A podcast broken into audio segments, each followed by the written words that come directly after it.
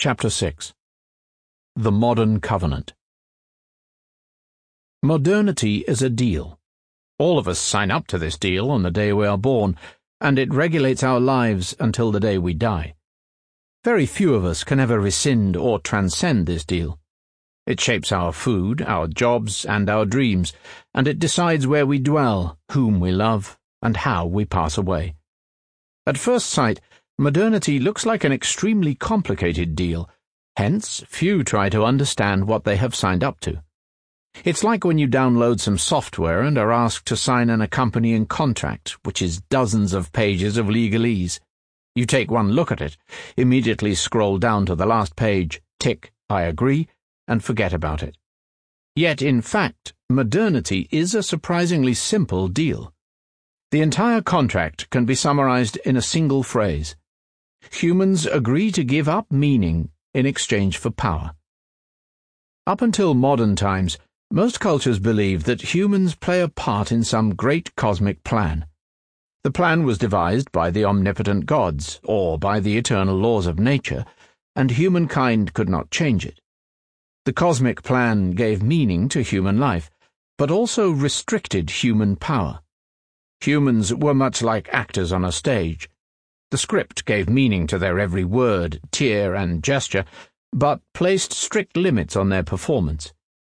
Hamlet cannot murder Claudius in Act 1, or leave Denmark and go to an ashram in India. Shakespeare won't allow it. Similarly, humans cannot live forever, they cannot escape all diseases, and they cannot do as they please.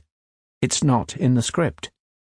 In exchange for giving up power, pre-modern humans believed that their lives gained meaning. It really mattered whether they fought bravely on the battlefield, whether they supported the lawful king, whether they ate forbidden foods for breakfast, or whether they had an affair with the next-door neighbor. This created some inconveniences, of course, but it gave humans psychological protection against disasters. If something terrible happened, such as war, plague, or drought, People consoled themselves that we all play a role in some great cosmic drama devised by the gods or by the laws of nature. We are not privy to the script, but we can rest assured that everything happens for a purpose. Even this terrible war, plague, and drought have their place in the greater scheme of things. Furthermore, we can count on the playwright that the story surely has a good ending. So even the war, plague, and drought will work out for the best if not here and now, then in the afterlife. Modern culture rejects this belief in a great cosmic plan. We are not actors in any larger than life drama. Life has no script, no playwright, no director, no producer, and no meaning. To the best of our scientific understanding, the universe is a blind and purposeless process, full of sound and fury, but signifying nothing. During our infinitesimally brief stay on our tiny speck of a planet, we fret and strut this way and that, and then are heard of no more. Since there is no script, and since humans fulfill no role in any great drama, terrible things might befall us, and no power will come to save us, or give meaning to our suffering. There won't be a happy ending, or a bad ending, or any ending at all. Things just happen, one after the other. The modern world does not believe in purpose, only in cause. If modernity has a motto, it is shit happens. On the other hand, if shit just happens, without any binding script or purpose, then humans too are not limited to any predetermined role. We can do anything we want, provided we can find a way. We are constrained by nothing except our own ignorance. Plagues and droughts have no cosmic meaning, but we can eradicate them. Wars are not a necessary evil on the way to a better future, but we can make peace. No paradise awaits us after death, but we can create paradise here on earth and live in it forever if we just manage to overcome some technical difficulties. If we invest money in research, then scientific breakthroughs will accelerate technological progress. New technologies will fuel economic growth, and a growing economy could dedicate even more money to research. With each passing decade, we will enjoy more food, faster vehicles, and better medicines. One day, our knowledge will be so vast, and our technology so advanced, that we could distill the elixir of eternal youth, the elixir of true happiness, and any other drug we might possibly desire, and no God will stop us. The modern deal thus offers humans an enormous temptation, coupled with a colossal threat. Omnipotence is in front of us, almost within our reach, but below us yawns the abyss of complete nothingness. On the practical level, modern life consists of a constant pursuit of power within a universe devoid of meaning. Modern culture is the most powerful in history, and it is ceaselessly researching, inventing, discovering, and growing. At the same time, it is plagued by more existential angst than any previous culture. This chapter discusses the modern pursuit of power. The next chapter will examine how humankind has used its growing power to somehow sneak meaning back into the infinite emptiness of the cosmos. Yes, we moderns have promised to renounce meaning in exchange for power, but there's nobody out there to hold us to our promise. We think we are smart enough to enjoy the full benefits of the modern deal without paying its price. Why bankers are different from vampires.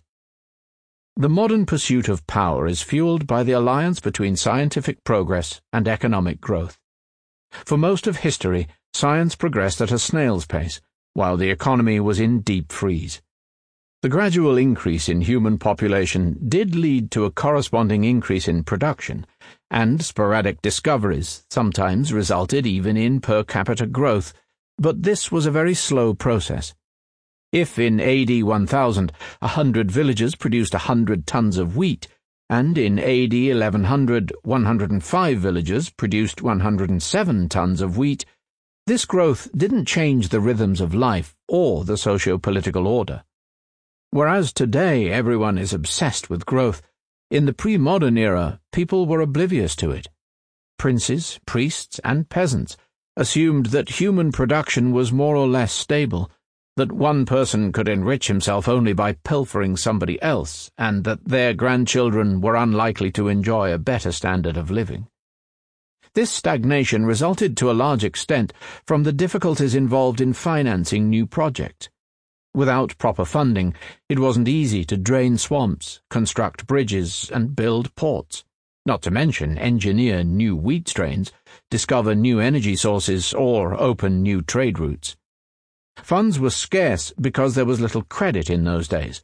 There was little credit because people had no belief in growth, and people didn't believe in growth because the economy was stagnant. Stagnation thereby perpetuated itself. Suppose you live in a medieval town that suffers from annual outbreaks of dysentery. You resolve to find a cure.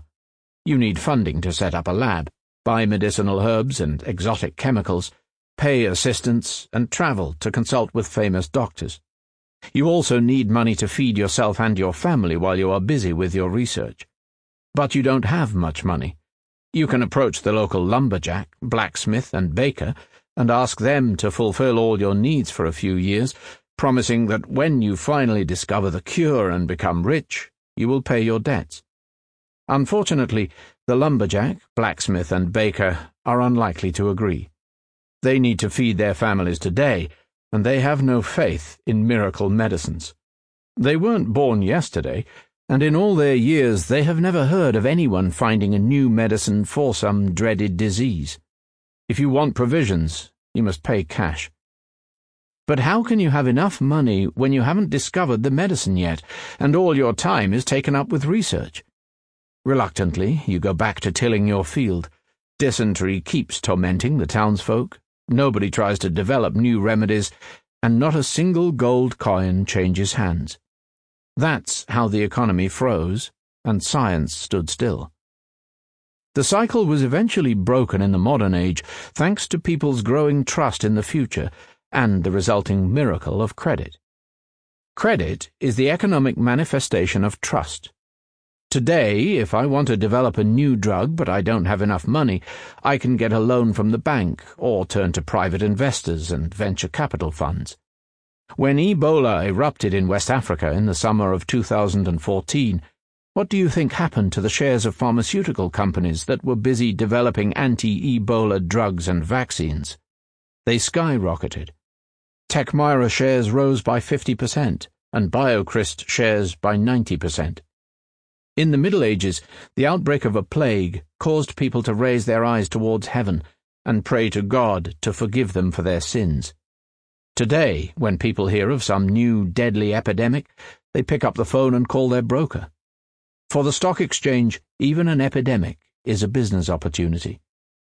If enough new ventures succeed, people's trust in the future increases, credit expands, interest rates fall, entrepreneurs can raise money more easily, and the economy grows. People consequently have even greater trust in the future. The economy keeps growing, and science progresses with it. It sounds simple on paper. Why, then, did humankind have to wait until the modern era for economic growth to gather momentum? For thousands of years, people had little faith in future growth, not because they were stupid, but because it contradicts our gut feelings, our evolutionary heritage, and the way the world works. Most natural systems exist in equilibrium, and most survival struggles are a zero sum game in which one can prosper only at the expense of another. For example, each year roughly the same amount of grass grows in a given valley. The grass supports a population of about 10,000 rabbits, which contains enough slow, dim witted, or unlucky rabbits to provide prey for a hundred foxes.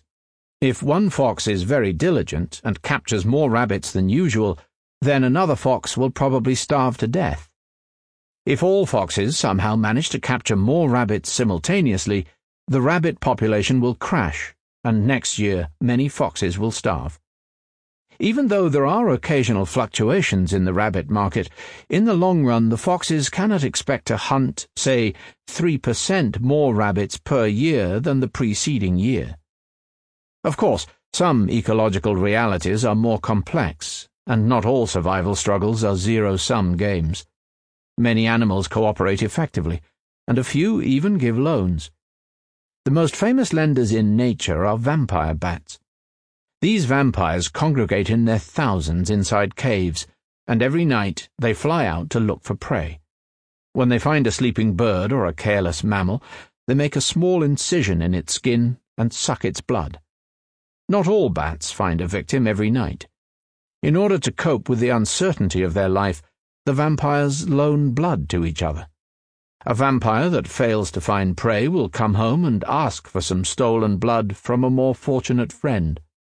Vampires remember very well to whom they loaned blood, so at a later date, if the friend comes home empty handed, he will approach his debtor, who will return the favor. However, unlike human bankers, Vampires never charge interest. If Vampire A loaned Vampire B 10 centiliters of blood, B will repay the same amount. Nor do vampires use loans in order to finance new businesses or encourage growth in the blood sucking market. Because the blood is produced by other animals, the vampires have no way of increasing production. Though the blood market has its ups and downs, Vampires cannot presume that in 2017 there will be 3% more blood than in 2016, and that in 2018 the blood market will again grow by 3%. Consequently, vampires don't believe in growth. For millions of years of evolution, humans lived under similar conditions to vampires, foxes, and rabbits. Hence, humans too find it difficult to believe in growth. The Miracle Pie Evolutionary pressures have accustomed humans to see the world as a static pie. If somebody gets a bigger slice of the pie, somebody else inevitably gets a smaller slice. A particular family or city may prosper, but humankind as a whole is not going to produce more than it produces today. Accordingly, traditional religions, such as Christianity and Islam, sought ways to solve humanity's problems with the help of current resources, either by redistributing the existing pie or by promising us a pie in the sky. Modernity, in contrast, is based on the firm belief that economic growth is not only possible, but is absolutely essential. Prayers, good deeds, and meditation can be comforting and inspiring, but problems such as famine, plague, and war can only be solved through growth. This fundamental dogma can be summarized in one simple idea. If you have a problem, you probably need more stuff, and in order to have more stuff, you must produce more of it. Modern politicians and economists insist that growth is vital for three principal reasons. Firstly, when we produce more, we can consume more, raise our standard of living, and allegedly enjoy a happier life. Secondly, as long as humankind multiplies, economic growth is needed merely to stay where we are. For example, in India, the annual population growth rate is 1.2%. That means that unless the Indian economy grows each year by at least 1.2%, unemployment will rise, salaries will fall, and the average standard of living will decline. Thirdly, even if Indians stop multiplying, and even if the Indian middle class can be satisfied with its present standard of living, what should India do about its hundreds of millions of poverty stricken citizens? If the economy doesn't grow, and the pie therefore remains the same size, you can give more to the poor only by taking something from the rich. That will force you to make some very hard choices, and will probably cause a lot of resentment and even violence. If you wish to avoid hard choices, resentment, and violence, you need a bigger pie. Modernity has turned more stuff into a panacea applicable to almost all public and private problems, from Islamic fundamentalism through Third World authoritarianism down to a failed marriage. If only countries such as Pakistan and Egypt could keep a healthy growth rate, their citizens would come to enjoy the benefits of private cars and bulging refrigerators, and they would take the path of earthly prosperity instead of following the Islamic Pied Piper. Similarly, economic growth in countries such as Congo and Myanmar would produce a prosperous middle class which is the bedrock of liberal democracy. And in the case of the disgruntled couple, their marriage will be saved if they just buy a bigger house, so they don't have to share a cramped office purchase a dishwasher so that they stop arguing whose turn it is to do the dishes, and go to expensive therapy sessions twice a week. Economic growth has thus become the crucial juncture where almost all modern religions, ideologies, and movements meet. The Soviet Union, with its megalomaniac five year plans, was as obsessed with growth as the most cutthroat American robber baron. Just as Christians and Muslims both believed in heaven and disagreed only about how to get there, so during the Cold War both capitalists and communists believed in creating heaven on earth through economic growth and wrangled only about the exact method. Today, Hindu revivalists, pious Muslims, Japanese nationalists, and Chinese communists may declare their adherence to very different values and goals but they have all come to believe that economic growth is the key for realizing their disparate goals. Thus, in 2014, the devout Hindu Narendra Modi was elected Prime Minister of India, largely thanks to his success in boosting economic growth in his home state of Gujarat, and thanks to the widely held view that only he could reinvigorate the sluggish national economy. Analogous views have kept the Islamist Recep Tayyip Erdogan in power in Turkey since 2003. The name of his party, the Justice and Development Party, highlights its commitment to economic development, and the Erdogan government has indeed managed to maintain impressive growth rates for more than a decade. Japan's Prime Minister, the nationalist Shinzo Abe, came to office in 2012 pledging to jolt the Japanese economy out of two decades of stagnation. His aggressive and somewhat unusual measures to achieve this have been nicknamed Abenomics. Meanwhile, in neighboring China, the Communist Party still pays lip service to traditional Marxist Leninist ideals, but in practice it is guided by Deng Xiaoping's famous maxims that development is the only hard truth, and that it doesn't matter if a cat is black or white, so long as it catches mice. Which means, in plain language, do anything it takes to promote economic growth, even if Marx and Lenin wouldn't have been happy with it. In Singapore, as befits that no nonsense city state, they followed this line of thinking even further and pegged ministerial salaries to the national GDP. When the Singaporean economy grows, ministers get a raise, as if that is what their job is all about. This obsession with growth may sound self evident, but only because we live in the modern world. It wasn't like this in the past.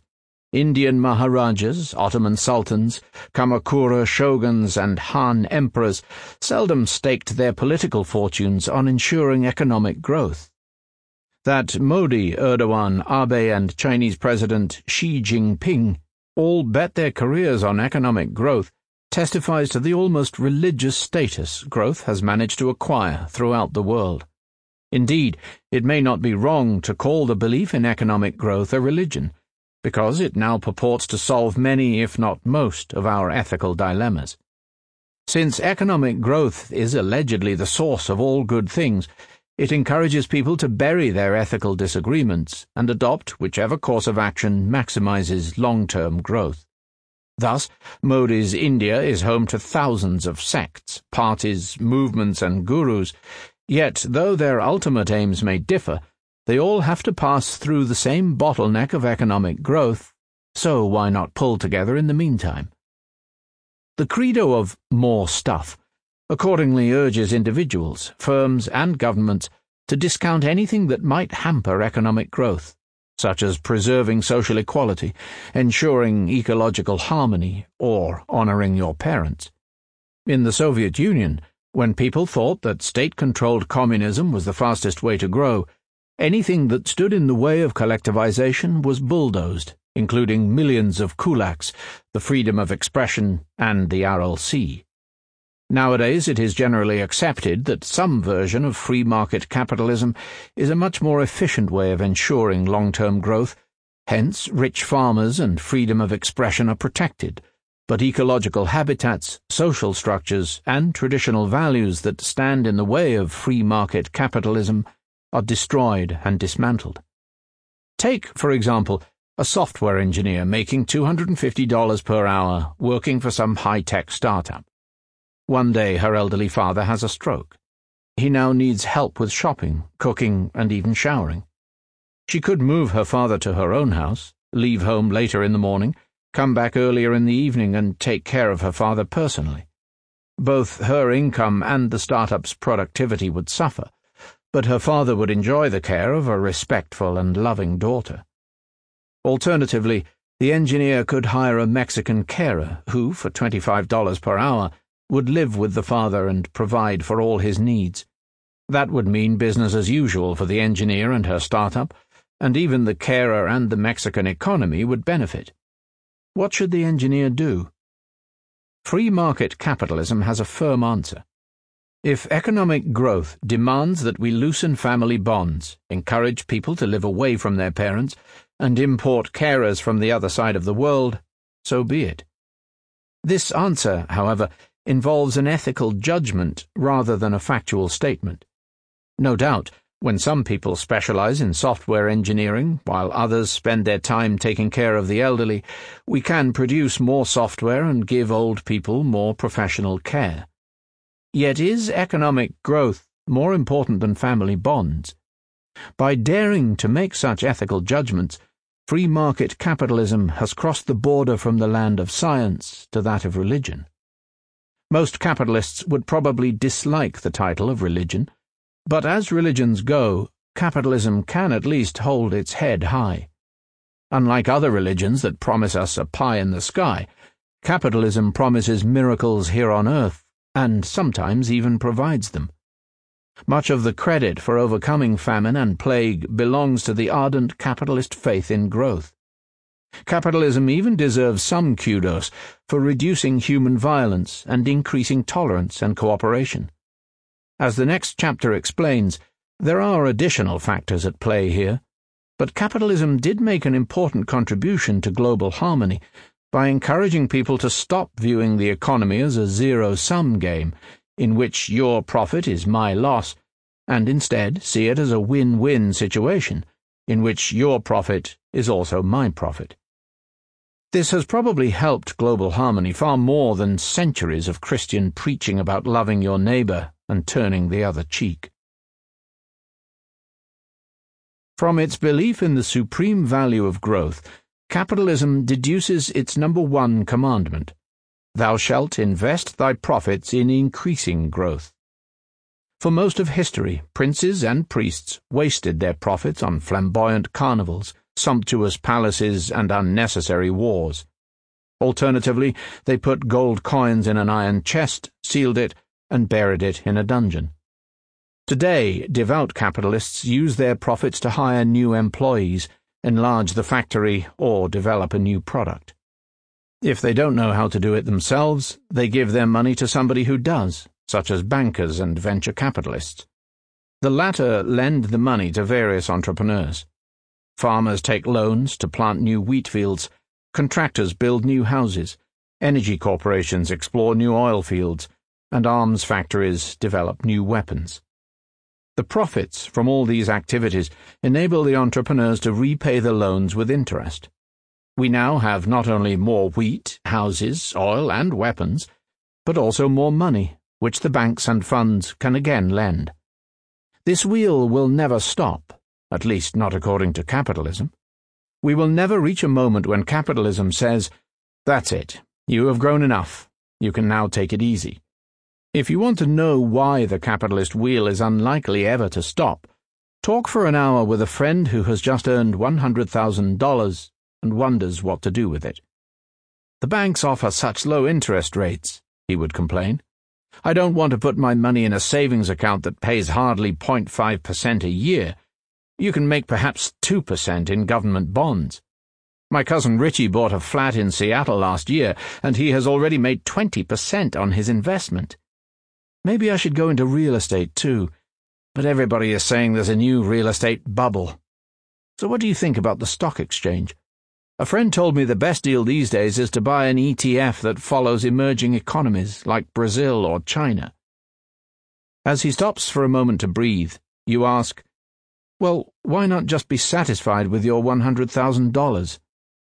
He will explain to you better than I can why capitalism will never stop.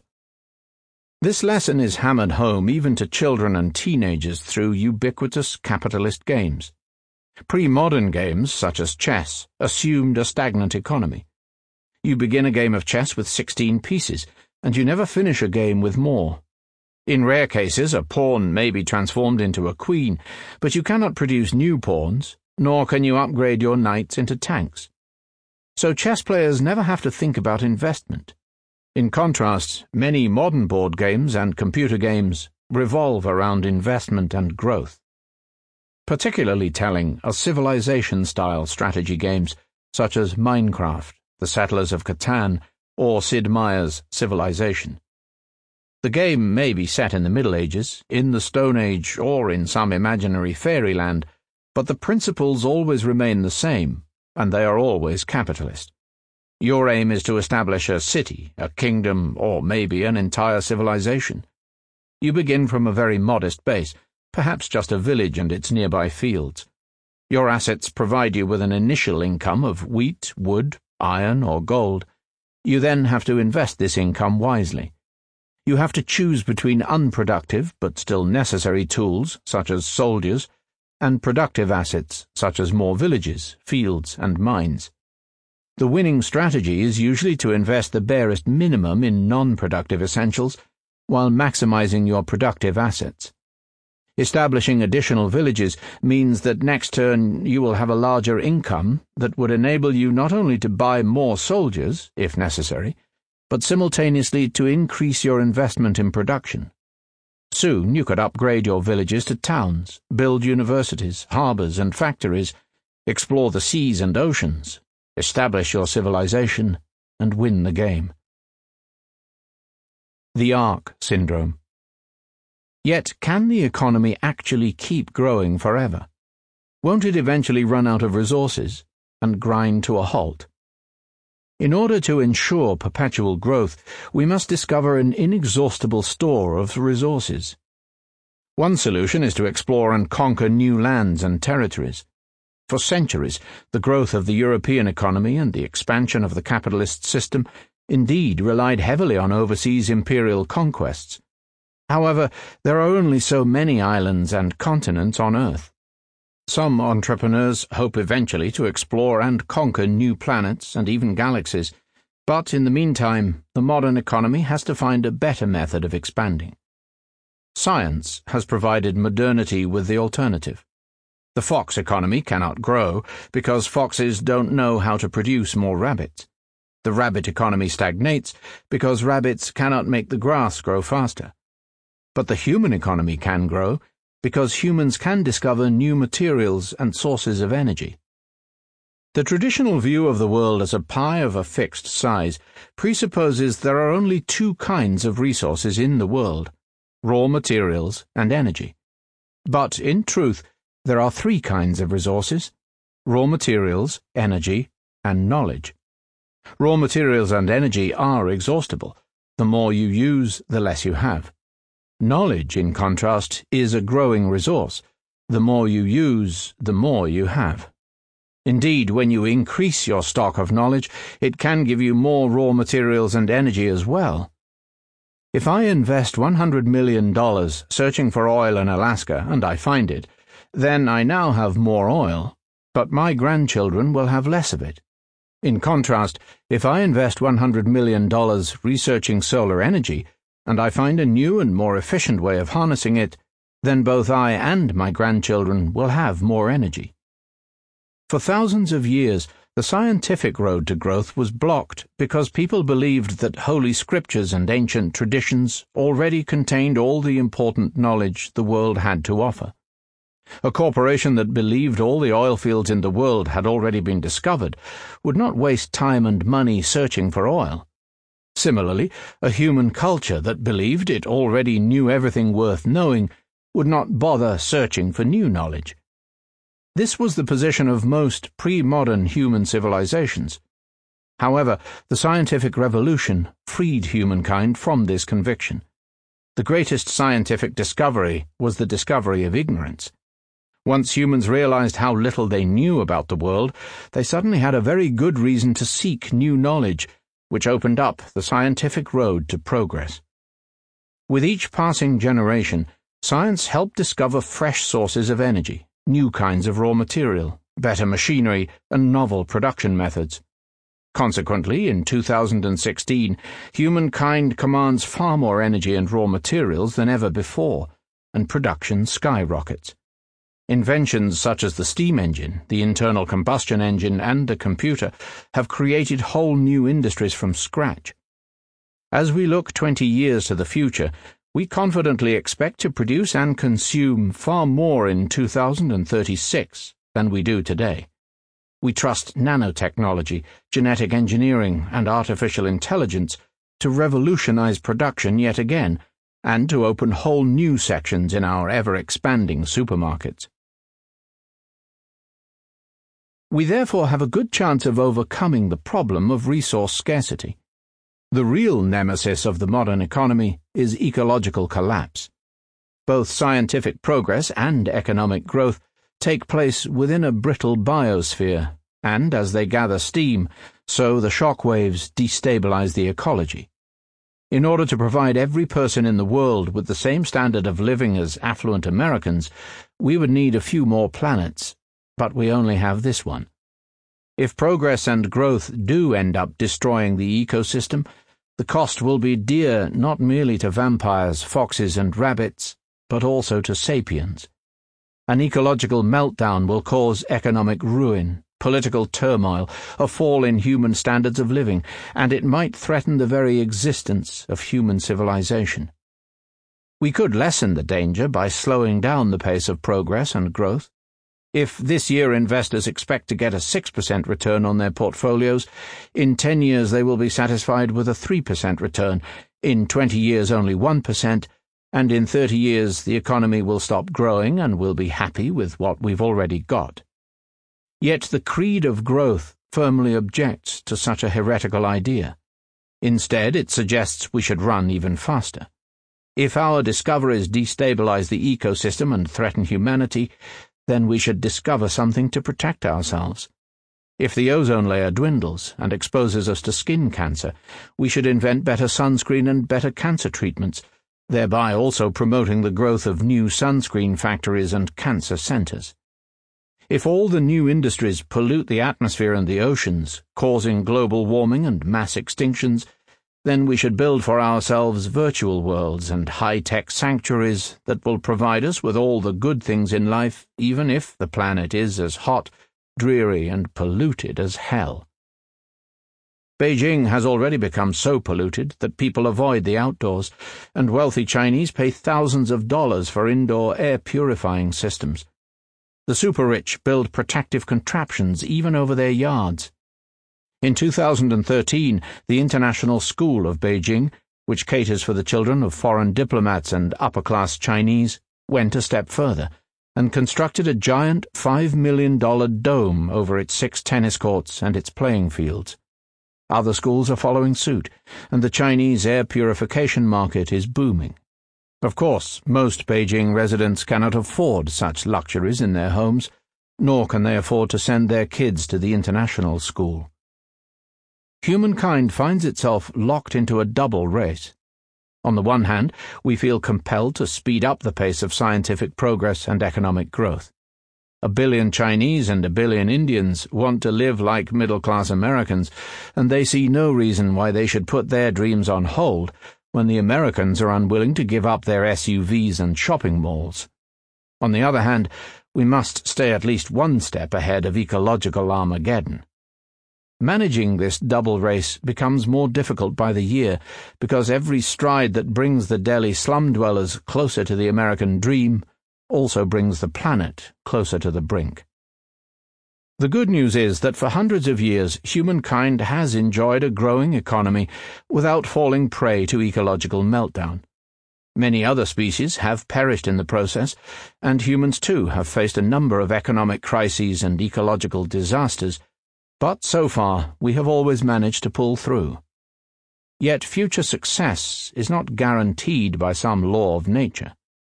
Who knows if science will always be able to simultaneously save the economy from freezing and the ecology from boiling? And since the pace just keeps accelerating, the margins for error keep narrowing.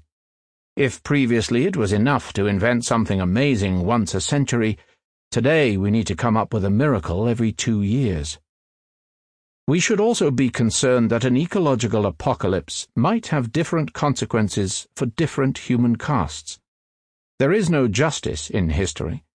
When disaster strikes, the poor almost always suffer far more than the rich, even if the rich caused the tragedy in the first place. Global warming is already affecting the lives of poor people in arid African countries more than the lives of affluent Westerners. Paradoxically, the very power of science may increase the danger because it makes the rich complacent. Consider greenhouse gas emissions. Most scholars and an increasing number of politicians recognize the reality of global warming and the magnitude of the danger. Yet this recognition has so far failed to change our actual behavior. We talk a lot about global warming, but in practice humankind is unwilling to make serious economic, social, or political sacrifices to stop the catastrophe. Between 2000 and 2010, emissions didn't decrease at all. On the contrary, they increased at an annual rate of 2.2%, compared with an annual increase rate of 1.3% between 1970 and 2000. The 1997 Kyoto Protocol on Reduction of Greenhouse Gas Emissions aimed merely to slow down global warming rather than stop it. Yet the world's number one polluter, the United States, refused to ratify it and has made no attempt to significantly reduce its emissions for fear of slowing down its economic growth. In December 2015, more ambitious targets were set in the Paris Agreement, which calls for limiting average temperature increase to 1.5 degrees above pre industrial levels. But many of the painful steps necessary to reach this aim have conveniently been postponed to after 2030 or even to the second half of the 21st century, effectively passing the hot potato to the next generation. Current administrations would be able to reap immediate political benefits from looking green, while the heavy political price of reducing emissions and slowing growth is bequeathed to future administrations. Even so, at the time of writing, January 2016, it is far from certain that the USA and other leading polluters will ratify the Paris Agreement. Too many politicians and voters believe that as long as the economy grows, Scientists and engineers could always save us from doomsday. When it comes to climate change, many growth true believers do not just hope for miracles, they take it for granted that the miracles will happen. How rational is it to risk the future of humankind on the assumption that future scientists will make some unknown discoveries? Most of the presidents, ministers, and CEOs who run the world are very rational people. Why are they willing to take such a gamble? Maybe because they don't think they are gambling on their own personal future. Even if bad comes to worse and science cannot hold off the deluge, engineers could still build a high-tech Noah's Ark for the upper caste, while leaving billions of others to drown. The belief in this high-tech ark is currently one of the biggest threats to the future of humankind and of the entire ecosystem. People who believe in the high tech ark should not be put in charge of the global ecology, for the same reason that people who believe in a heavenly afterlife should not be given nuclear weapons. And what about the poor? Why aren't they protesting? If and when the deluge comes, they will bear the full cost of it. However, they will also be the first to bear the cost of economic stagnation. In a capitalist world, the lives of the poor improve only when the economy grows.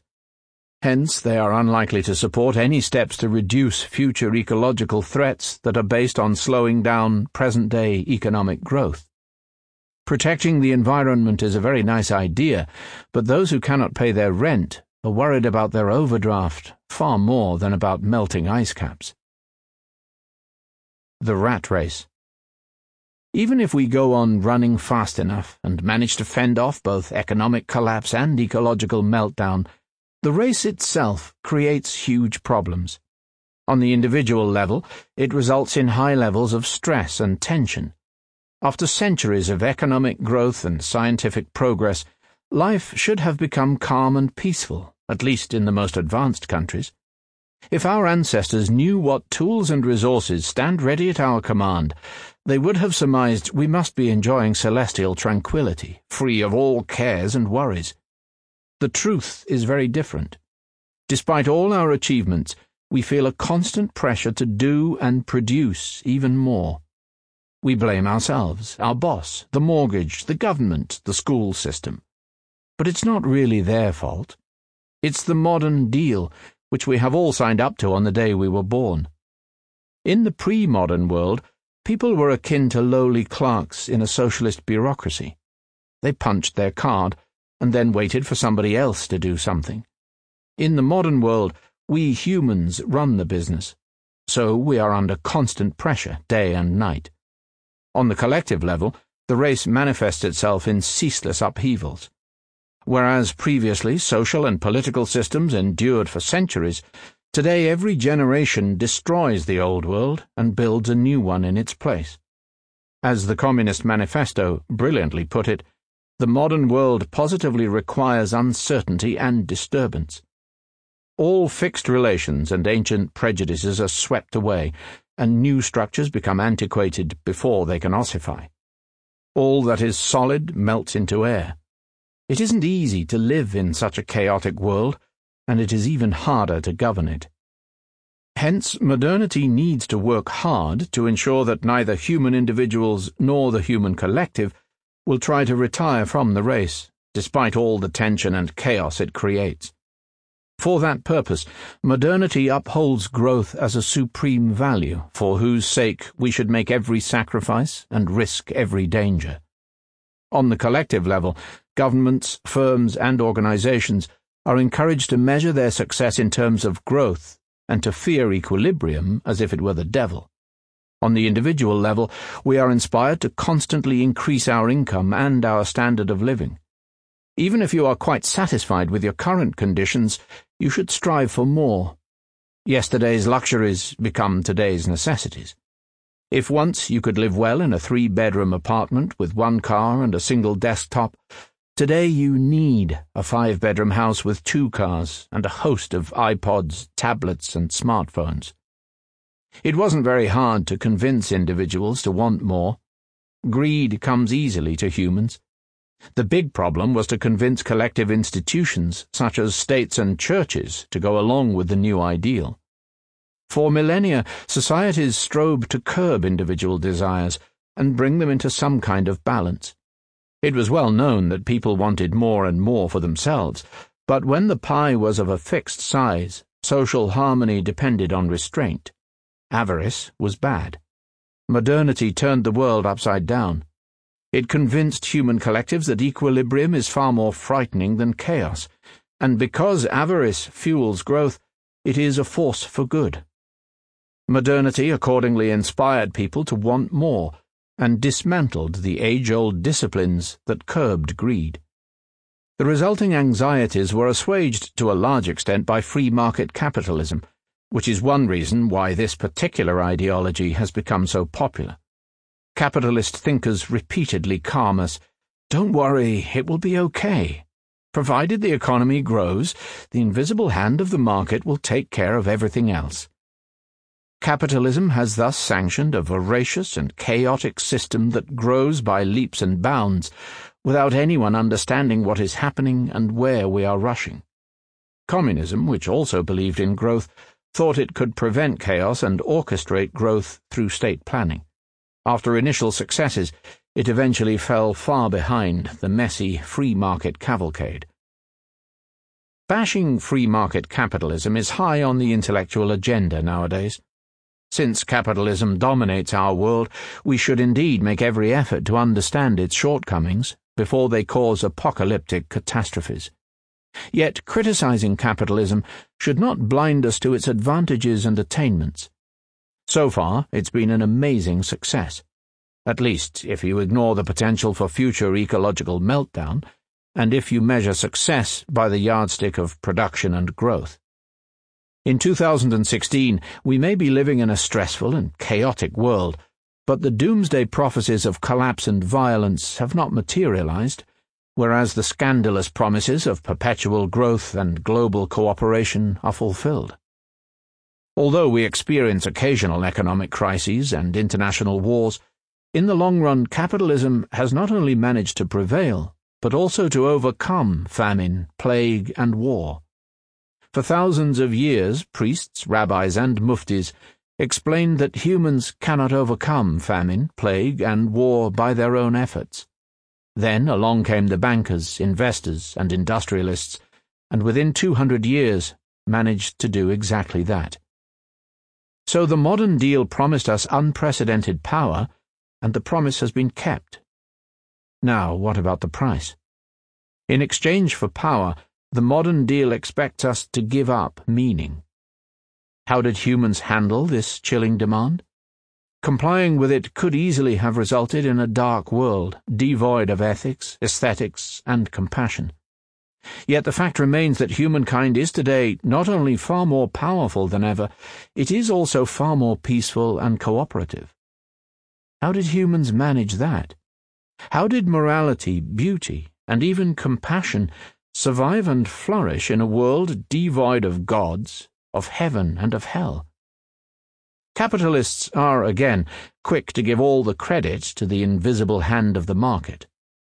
Yet the market's hand is blind as well as invisible, and by itself could never have saved human society. Indeed, not even a country fair can maintain itself without the helping hand of some god, king, or church. If everything is for sale, including the courts and the police, trust evaporates, credit vanishes, and business withers. What, then, rescued modern society from collapse? Humankind was salvaged not by the law of supply and demand, but rather by the rise of a new revolutionary religion, humanism.